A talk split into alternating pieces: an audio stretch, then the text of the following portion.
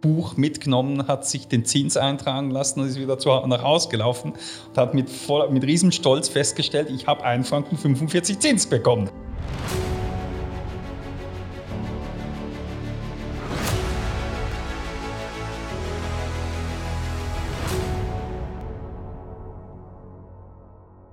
Herzlich willkommen zum Marburg Podcast Redefining Wealth, wo wir uns mit inspirierenden Persönlichkeiten zusammensetzen, Einblick in die Welt von Marburg bieten und darüber philosophieren und nachdenken, was Vermögen denn wirklich bedeutet. Mein Gast heute ist Stefan Theiler, Vizepräsident des Finanzplanungsverbands Schweiz und CEO der Finanzplanungsgesellschaft HMT Solution.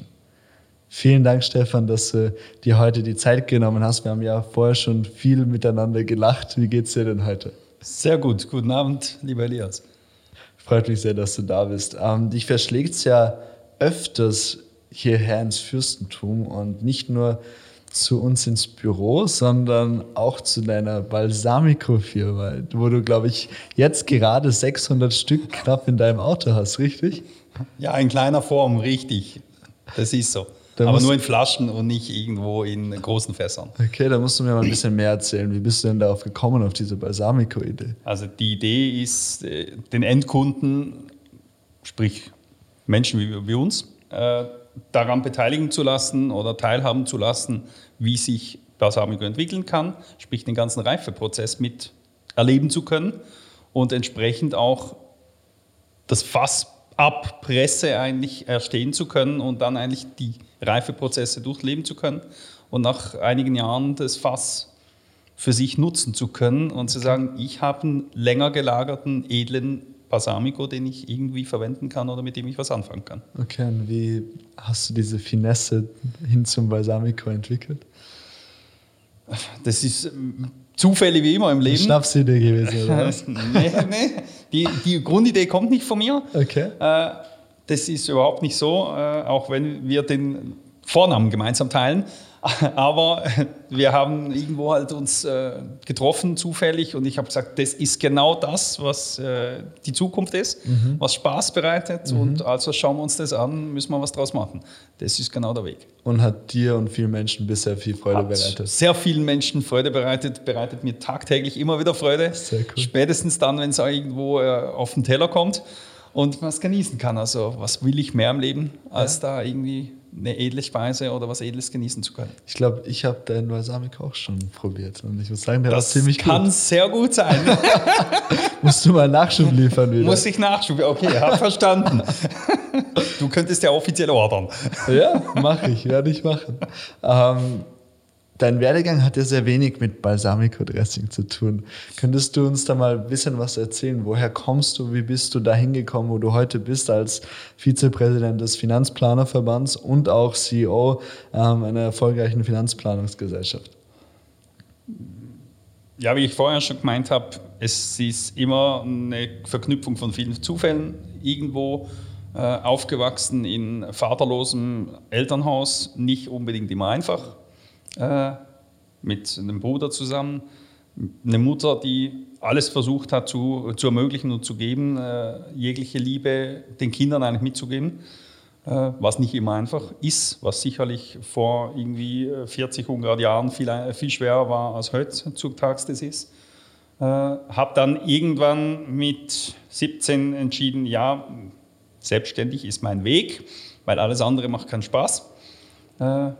Bin somit aktiv geworden, habe mich im technischen Bereich da entsprechend ausgebildet äh, und gebildet, habe auch in dem Zusammenhang eine, eine, Firma in dem technischen Bereich oder technischen Eventbereich aufgebaut.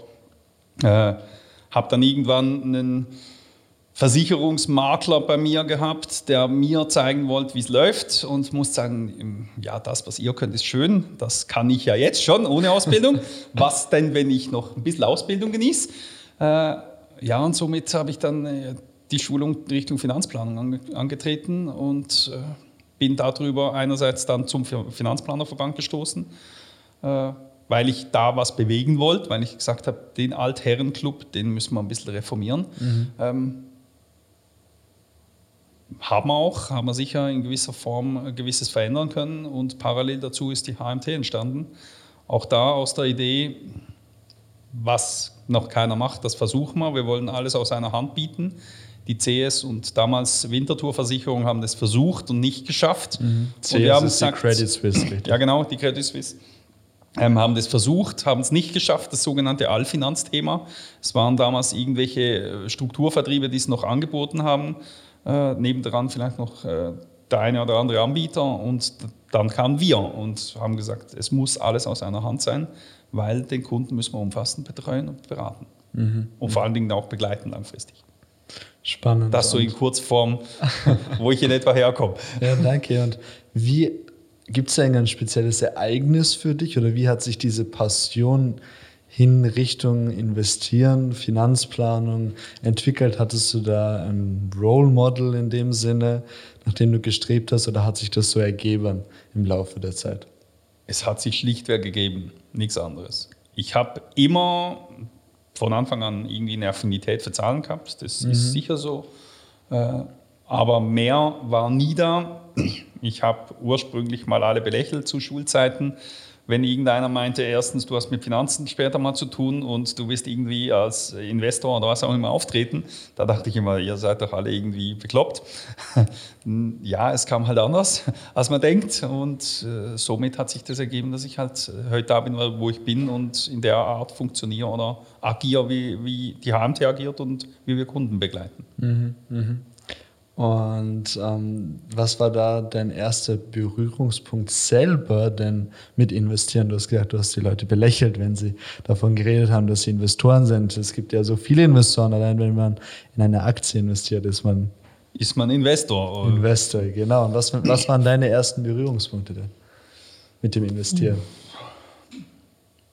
Mit, mit Investieren die ersten Berührungspunkte war, ich komme noch aus einer Zeit, da gab es noch Sparhefte in Form von physischen Heften. Okay. Ähm, da durfte man als Kind äh, am 1. Januarwoche meist hat man es versucht zu, zu organisieren, durfte man auf der Bank vorbei und die hat den Zins reingestempelt, damit der Zins auch als Gesamtsaldo wieder erscheint, weil da gab es noch nichts mit E-Banking und ähnlichen Geschichten.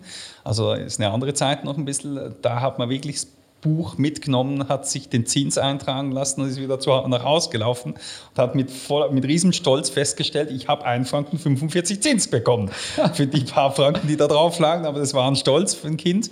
Ähm, und da hat man sicherlich ganz anders den Bezug zu Geld mitbekommen, denn in der heutigen Zeit, in der ich das Geld abgebe und nur noch, wenn überhaupt, Papier mhm. Blatt kriege in Form von DIN A4. Nein, meistens kriege ich ja irgendwas in eine E-Banking-Instanz gestellt, mhm. das ich nie wieder anschaue. Ähm, ich denke, da ist schon ein bisschen ein anderer Bezug entstanden, als der heute einfach so entstehen kann. Mhm. Du hast gesagt, das war das Zinsbuch? Ja. Mit dem das bist du zur Bank? Das Sparbuch. Kommt letztendlich von dem Zinsbuch? Ja, genau. Okay. genau. Sehr spannend. Das genau. kann man sich heute gar nicht mehr vorstellen. Nein, das ist so. Und ich würde es heute noch wünschen. Wirklich? Ich Wieso? es weiterhin wünschen und zwar für die jugendliche oder sprich kindliche Generation, die uns nachkommt. Also ich bin der Überzeugung, als Kind, jedes Kind pflegt den Brauch der Spardose zu Hause, mhm. dass der irgendwann dann mal zur Bank geht. Mhm. Ähm, einem Kind beizubringen, dass Geld im Grunde einen Zins erhalten sollte oder erhalten tut, im Moment, auch wenn die Zinssätze bei Null sind, aber im Grundsatz der Geschichte ist für mich ein wesentliches Element und Bestandteil der, der Grundbildung des Kindes, auch im Finanzwissen. Und wenn ich als Kind nicht mehr den Bezug lerne in Form von, ich spare zwar Geld, indem ich irgendwoher was kriege, einen Batzen da und da was und irgendwie in meine Kasse reinschmeiße, mhm. ist das schön. Aber wenn ich nie mehr einen Bezug erlerne, des Zins geben kann und eigentlich daraus ein Ertrag generiert werden kann, dann fehlt mir was. Und ich bin der Überzeugung, ich kann es nie so einfach, wie wenn ich mit dem Sparbuch oder Zinsbuch wieder hingehen muss, mhm. das abhole, weil dann ist es eingebrannt im Bewusstsein. Okay. Und das bin ich der Meinung fehlt zu heute, äh, zum heutigen Tag. Sehr spannend. Also habe ich noch nie gehört, so, hier, so eine Aussage, aber in meiner Zeit, also wenn man zum Beispiel auch Online-Banking anschaut, Revolut, N26, wo wirklich alles digital strukturiert wird, ist das ja ein Weg zurück in die Steinzeit letztendlich. Ja, das ist sehr wohl so. Ähm, das eine geht nicht ohne das andere, aber die mhm. Frage ist letzten Endes für mich, wie erkläre ich oder wie mache ich einem Kleinkind, das noch nicht viel mit Revolut oder N26 oder sonst was anfangen kann, ähm, wie, wie bringe ich dem bei, was Geld sparen mhm. heißt mhm. und was Vermögen bilden und beziehungsweise auch welchen Ertrag Vermögen generieren kann. Mhm. Äh, mhm. und das Verständnis, das kann ich nur in, klein, in jungen Jahren schon mal erstmalig weitergeben, weil die, mhm. das Kind sammelt Geld, das ist immer so, das machen alle Kinder gerne, äh, und nehmen es und äh, schmeißen es bei sich irgendwie in, in, in die Geld, Spardose oder Gelddose oder wie auch immer das äh, Ding dann ausschaut. Aber dann fehlt der nächste Schritt. Und wenn ich es von da einfach in eine digital virtuelle Bank einzahle und nie wieder das thematisieren kann oder nicht bewusst thematisieren kann, dann wird es schwierig, bin ich der Meinung. Das heißt, welche Ratschläge gibst du denn ganz praktisch deinen Kindern? Ich weiß nicht, wie alt deine Kinder sind. Meine Kinder sind zwölf Jahre. Zwölf. Na, nahe zwölf Jahre alt. Also wenn sie jetzt vielleicht ein bisschen älter noch sind, welche Ratschläge gibst du denn deinen Kindern, wenn es um das Thema Vermögen bildern, Sparen geht, als Finanzplaner? Ich gebe ihnen sehr wohl den, den, Ratschlag einerseits, äh, Geld zur Seite zu legen in, in Zeiten, in denen ich es nicht brauche und zur Verfügung ha zu haben in schlechteren Momenten, wenn ich es dann eben brauche oder auch worauf hinzuarbeiten, sprich sich ein Ziel zu setzen, auf das ich hinsparen muss. Mhm. Äh, und nicht einfach, weil ich heute die Idee habe, online irgendwo bei Google eingebe und sage, ich finde es gleich und kann es gleich bestellen, sondern dass der sich darauf freuen Effekt da ist und, und man den eigentlich erlernen kann. Das mhm. ist für mich ein sehr wesentliches Element in dem Ganzen. Mhm. Äh, auch eine gewisse Demut oder Dankbarkeit dafür, dass man eigentlich das Geld haben kann und hat, weil es uns halt wirklich äh, verhältnismäßig sehr gut und leicht fällt, äh, irgendwo da Geld zur Seite legen zu können. Mhm. Gebe ich dir vollkommen recht. Also kein ähm, Zinsbuch, das du ihnen ausdrückst irgendwie. Also wenn ich die Möglichkeit hätte, ich hätte es getan, das ist definitiv so, ähm, habe ich aber leider nicht. Und somit muss ich mich anderen Möglichkeiten behelfen. Äh, habe ich keine andere Wahl. Mhm. Leider. Mhm. Spannend, sehr spannend. Ähm, wie hat sich denn bei dir persönlich das, bei dir persönlich das Investieren über die Jahre hinweg verändert? Das darf ich eigentlich gar nicht sagen öffentlich. ich komme ja aus einer Finanzplanungsunternehmung. ähm, mein Investieren hat sich sehr wohl oder sehr, ja, sehr wohl und sehr markant verändert in den letzten Jahren. Ich bin entgegen dem normalen, üblichen Trend vielleicht auch äh, von Jahr zu Jahr wesentlich dynamischer und risikofreudiger geworden. Mhm. Äh, ich bin aber nicht der klassische Anlagetyp, so wie man den irgendwo kennt oder wie meine Kunden oder unsere Kunden entsprechend daherkommen, mit, die wir mit klassischen Standardprodukten beliefern können. Ich bin schon ein sehr der Private Equity Typ, äh, der eine Idee sieht, die er unterstützungsfähig sie, äh, findet und, und, und äh, taxiert und auch äh, vielleicht eine Überzeugung habe, dass der Kopf die Idee äh, auch wirklich zu Ende tragen kann. Mhm. Und dann mhm. machen wir das und dann gehen wir voran äh, und schauen nicht zurück, ob es jetzt äh, besser hätte sein können, sondern wir genießen das, was wir haben werden in Zukunft und erfreuen uns an jedem Tag, den mhm. wir einen Schritt näher kommen an, dem, an das Ziel, was wir eigentlich verfolgt haben. Das heißt auch die Komponente, wie das man mit Schweiß und Blut selber ähm, mitdenken, mitgestalten kann im Private Equity Sinne? Ist definitiv so, ja. Okay. Darf nicht fehlen. Okay. Auch ja. Wissen oder Erfahrung weitergeben zu können. Ich meine, äh, ich darf behaupten, ich habe schon zwei, drei Erfahrungen machen können in meinem Leben. Mhm. Äh, und die weitergeben zu können, ist, denke ich, ein wesentlicher Bestandteil des Ganzen. Äh, Aber als Finanzplaner ja. darf da natürlich keine breite Diversifikation fehlen, oder? Nein, die, die, breite, die breite, Diversifikation soll eh sein. Ähm, das heißt, ist so. Ich war auch einer der Ersten, der bei uns immer gesagt hat, vor Jahren schon, Überlegt euch, ob ihr wirklich da in Fonds A, B oder C investieren wollt oder gebt vielleicht etwas mehr mit Edelmetallen um. Ähm, ja, vor Anfang Jahr kam einer auf mich zu an der Schulung und hat gesagt, du hast immer zu mir gesagt, investiert in Edelmetalle. Hätte ich deinen Ratschlag befolgt mit meinen Kunden, hätten die jetzt auf ihrem Metalldepot 40% plus. Da muss ich sagen, ja, das ist so, genau. Das ist, Zufall, aber es ist Glück. Ist natürlich eine unorthodoxe Meinung an sich, weil Gold an sich nicht mehr diesen Value hat, den es. Ja, es geht ja nicht nur um Gold. Ich meine, es gibt ja noch andere. Klar. Es ist, ich bin aber der Überzeugung, und das ist vielleicht ein, irgendwo ein Urtrieb, zu mhm. sagen, wenn die ganze Welt der Meinung ist, Gold ist gut, dann ja nicht. Und wenn alle meinen, es ist nicht optimal, dann mach's lieber. Ähm, sprich, lauf ein bisschen gegen den Strom das und investier antizyklisch, antizyklisch ganz genau und, und nutzt es auch beim Investieren entsprechend. Mhm. mhm. Das heißt, jetzt gerade würdest du nicht in Gold investieren. Jetzt Weil, was gerade würde ich öffentliche Meinung ist ja, dass das die Rallye genauso. weitergeht. Ähm, ja, sie mag sicher weitergehen. Die Frage ist nur, will ich auf den absolut höchsten Punkt hoffen und warten ja. und dann sicher den nicht erreichen, weil ich vielleicht äh, zu Verkaufsmoment nicht da bin, keine Zeit habe zu, zu schauen oder sonst was und es wieder verpasst habe. Mhm. Also wenn ich mit gesundem Maß jetzt hingehe, muss ich sagen, ja, im Moment eher Metalle abbauen, denn irgendwie noch zukaufen wollen.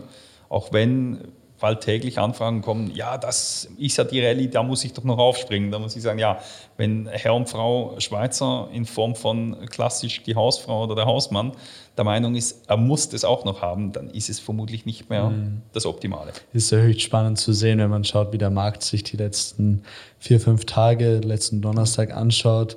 Aktienmärkte sind klar nach unten gegangen, Gold und Bitcoin signifikant nach, nach oben. Genau. Ähm, aber auch dieser antizyklische Gedanke kommt natürlich auch im Aktienmarkt zu tragen, weil wenn ich denke, unsere Investoren im, im USIT-Fund-Bereich, wenn man Mitte März antizyklisch gedacht hat, sind es natürlich Renditen von 20 plus Prozent, die da in Ausschau gestellt werden. Auch. In jedem Fall, genau. Also das hat sich ja gelohnt für die, die da bereit waren. Ja. Und da zählt wieder, und das ist äh, die, der Kreis schließend eigentlich zu, zum vorigen Thema, des Sparkontos oder eben Geld für schlechte Zeiten zur Seite legen. Mhm. Ähm, wenn ich Geld zu so einem Zeitpunkt eben verfügbar habe, dann kann ich entsprechend viel mehr bewegen, mhm. als wenn ich jederzeit meine, investiert zu sein. Es zählt halt eben auch in gewissen Momenten Liquidität zu halten, um entsprechend auch dann zukaufen zu können. Absolut, gebe ich dir 100% recht. Was ist da so deine Daumenregel, wenn ich jetzt von, äh, von einer Asset Allocation ausgehe auf Goldebene? wie viel Prozent sollte denn der Normalbürger in Edelmetallen besitzen? Oder kann man da keine Daumenregel definieren? Ja, es, es, das eine ist für mich die Lehrbuchmeinung, äh, das andere ist so ein bisschen, wie sieht die Situation beim Kunden wirklich aus. Okay. Und äh, in Abhängigkeit des Kunden individuell gestalten, muss man nachher entscheiden, bringt es etwas mehr oder etwas weniger. Mhm. Äh, hängt auch ein bisschen damit zusammen, ist der Kunde eher der Typ, der Fremdwährungen halten will, oder eben ja keine Fremdwährung in Form von Währungsgeschäften und sagt, ich will aber lieber ein Metall halten, weil ich da irgendwie eine eigene persönliche Überzeugung habe und bin somit bereit, halt da vielleicht einen Ticken Risiko mehr einzugehen. Ähm, in Form von Klumpenrisiko, äh, weil ich etwas mehr habe. Mhm. Oder äh, muss ich es wirklich fast lehrbuchkonform streuen, weil der Kunde das wirklich so braucht äh, und nicht selber in der Lage ist, eigentlich die Risiken äh, zu verwalten für sich. Und dann muss ich halt schauen, was passt am besten für die Situation. Mhm. Mhm. Wertvolle Tipps auf jeden Fall.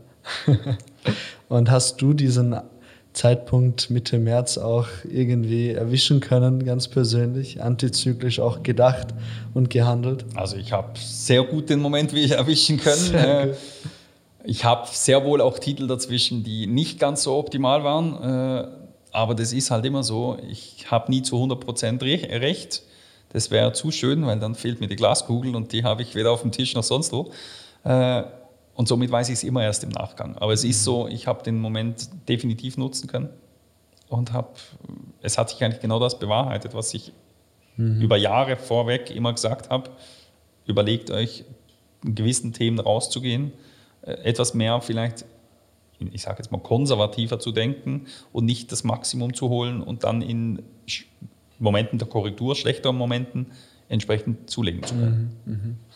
Vor allem für Leute, die wahrscheinlich nicht die Zeit haben, um sich selber in der Tiefe damit auseinanderzusetzen, sind natürlich aktive Vermögensverwaltung key. Allein wenn ich an unser Portfolio denke, wo die Cash-Positionen im Februar bereits stark erhöht wurden, um dann letztendlich wieder März, April die Aktienposition aufzubauen, ist natürlich key, richtig? Ist definitiv so.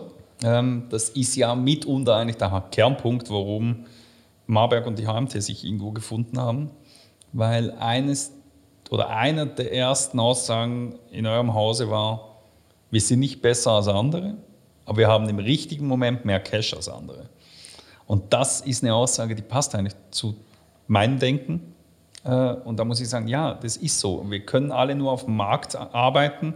Wir haben alle denselben See oder dieselbe Küche zur Verfügung. Äh, was wir daraus machen, ja wo heben wir uns ab vom Markt und, und von anderen?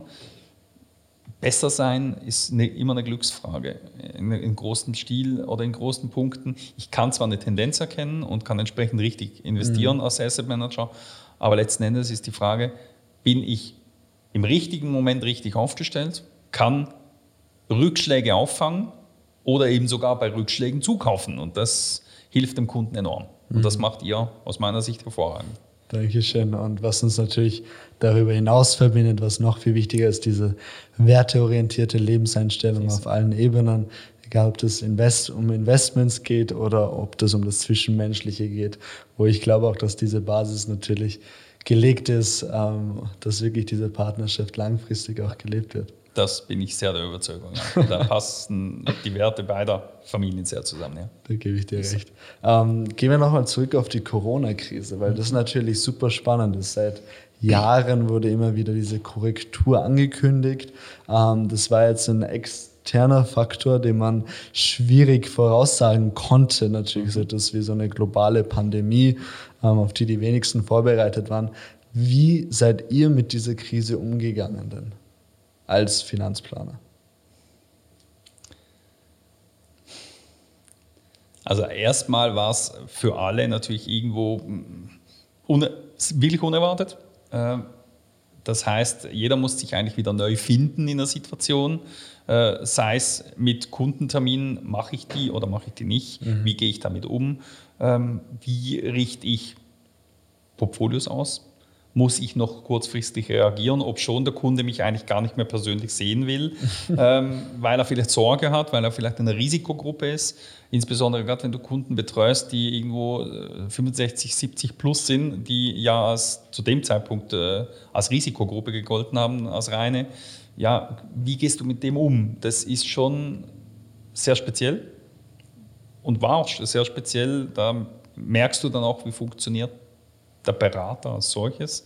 Hat er eher hm, Sorge um sich, die Situation und alles oder ist er vielleicht doch irgendwo lösungsorientiert und hat schon eine Idee, wie er das mit dem Kunden organisieren kann?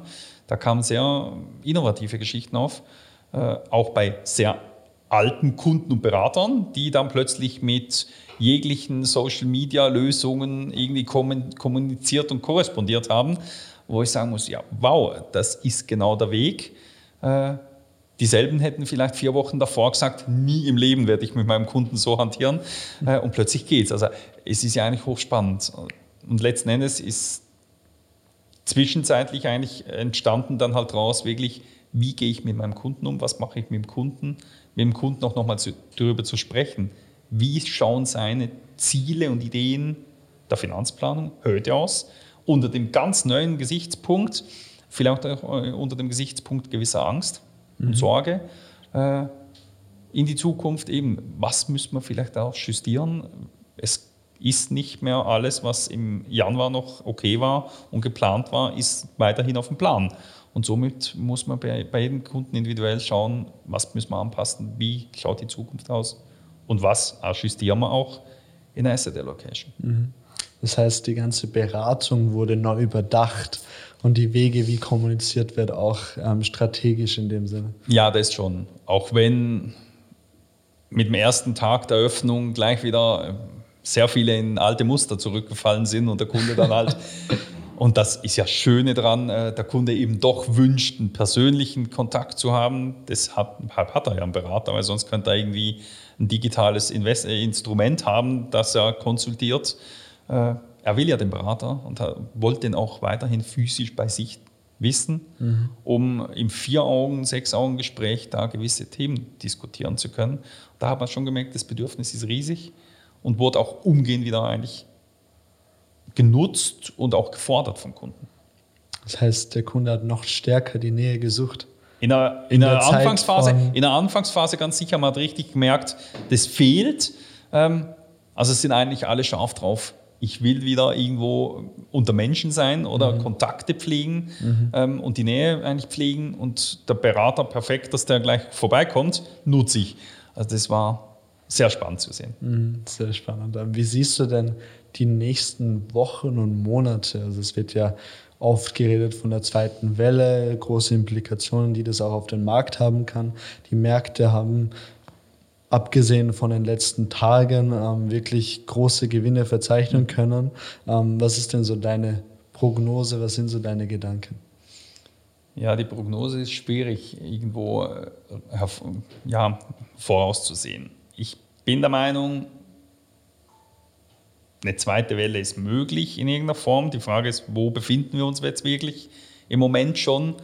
Äh, welche Maßnahmen sind oder werden kommen? Das ist für mich die große Frage. Wie weit werden wir wieder in Richtung möglicher Einschränkungen oder vermehrter Einschränkungen eigentlich uns bewegen? Und welche, welchen Impact hat das letzten Endes eigentlich auf den Markt bzw. auf die Wirtschaft? Weil gewisse Branchen werden es nicht mehr überleben, nochmal irgendwie reduziert zu werden oder eingeschränkt zu werden. Äh, denen fällt es äh, jetzt schon und heute schon schwer. Und mhm. das wird letzten Endes Einfluss auf den Gesamtmarkt haben. Weil wenn der Kollege rechts oder links oder das Familienmitglied äh, rechts oder links sagt, ich verliere meinen Job, weil, dann überlege ich plötzlich zweimal, oh, will ich äh, so risikolos weiter durchs Leben gehen oder hat es vielleicht auch auf mich einen Einfluss? Und das wird dann eigentlich eine Kettenreaktion auslösen. Mhm. Das ist so ein bisschen die Frage, können wir darüber hinweg mit allen Maßnahmen, die man ergriffen hat äh, und auch Fördermöglichkeiten, die man zur Unterstützung eigentlich bereitgestellt hat, können wir eigentlich darüber hinweggehen und die Wirtschaft im Laufen halten oder hat es wirklich einen Einfluss auf die Wirtschaft? Und wie weit bremst es die Wirtschaft aus? Mhm. Hängt auch ein bisschen davon ab, wie lange wird es vielleicht, vielleicht dauern. Ja, und natürlich gewisse Branchen sind viel stärker davon betroffen. So.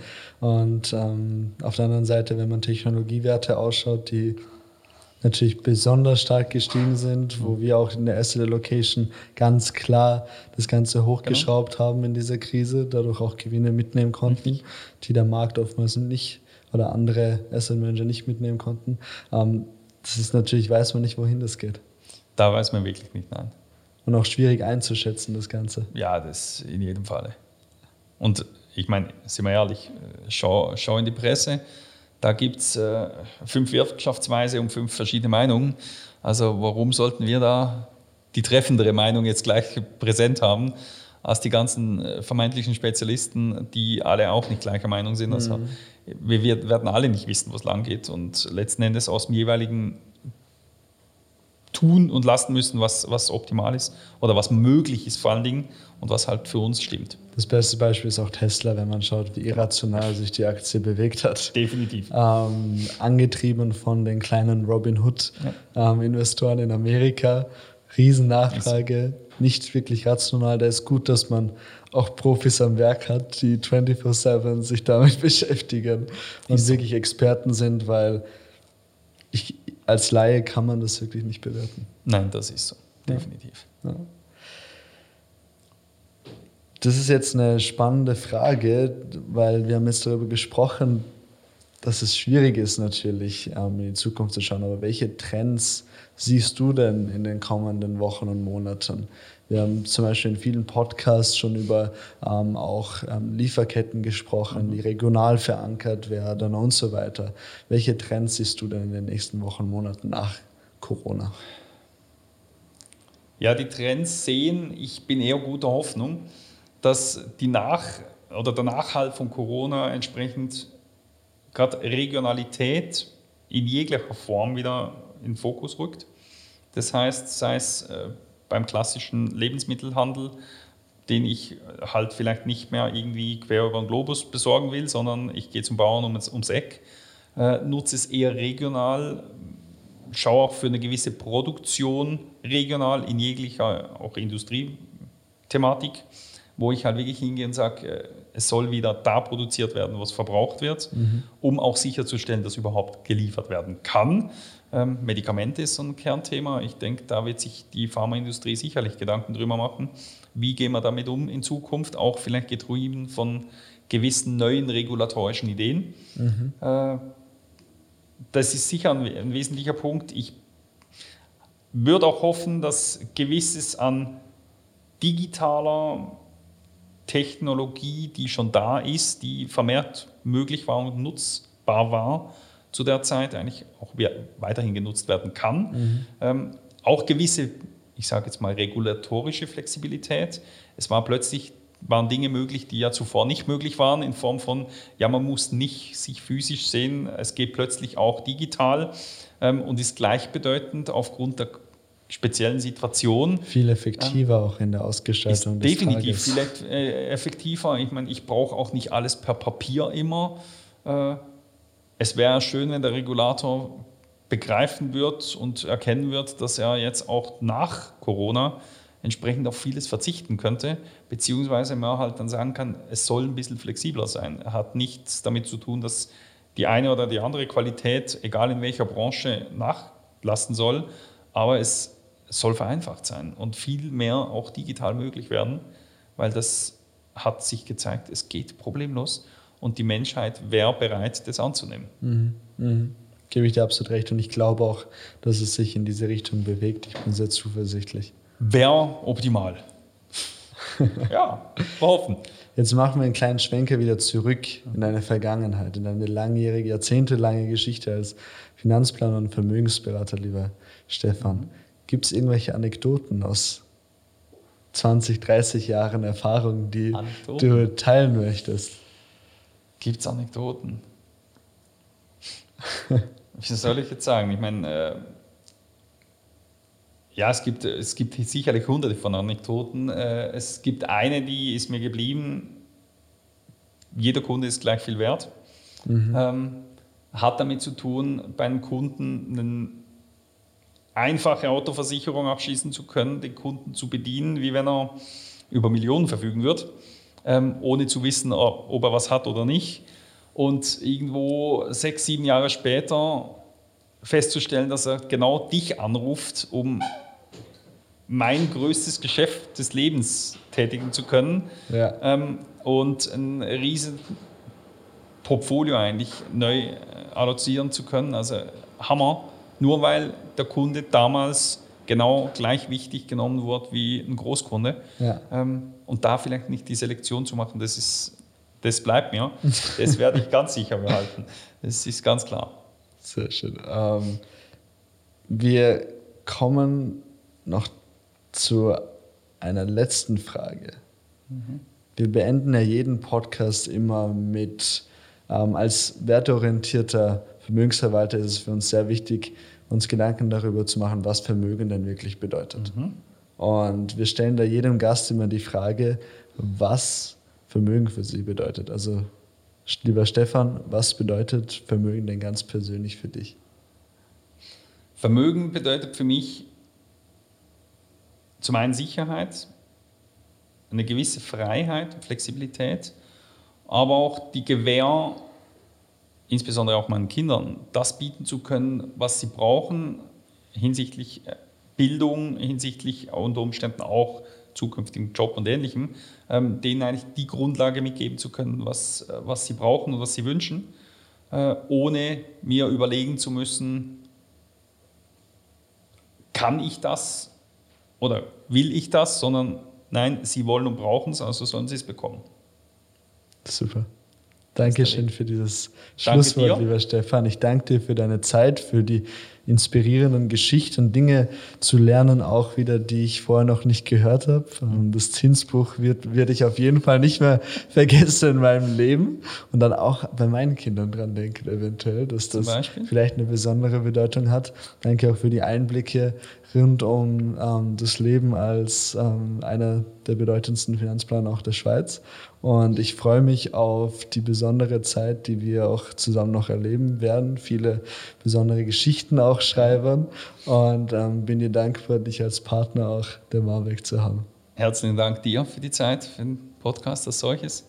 Und unter Umständen ergibt sich ja die Möglichkeit beim Basamico auch dir mal zu zeigen, wie es einem äh, Kunden geht, der ein Fass sich ersteht und welche Freude der hat, zu sagen, das ist mein äh, und das ist eigentlich mein Vermögenswert so gesehen, äh, auch wenn es was ganz anderes ist, aber es ist halt sein Eigentum und darüber freut er sich dann riesig. Und das ist wie wenn ein kleines Kind das Zins- oder Sparbuch in der Hand hält. Vielen Dank, da freue ich mich sehr drauf auf diesen Basami-Komitee. Super. Dankeschön, lieber Danke Stefan, dir. für deine Zeit.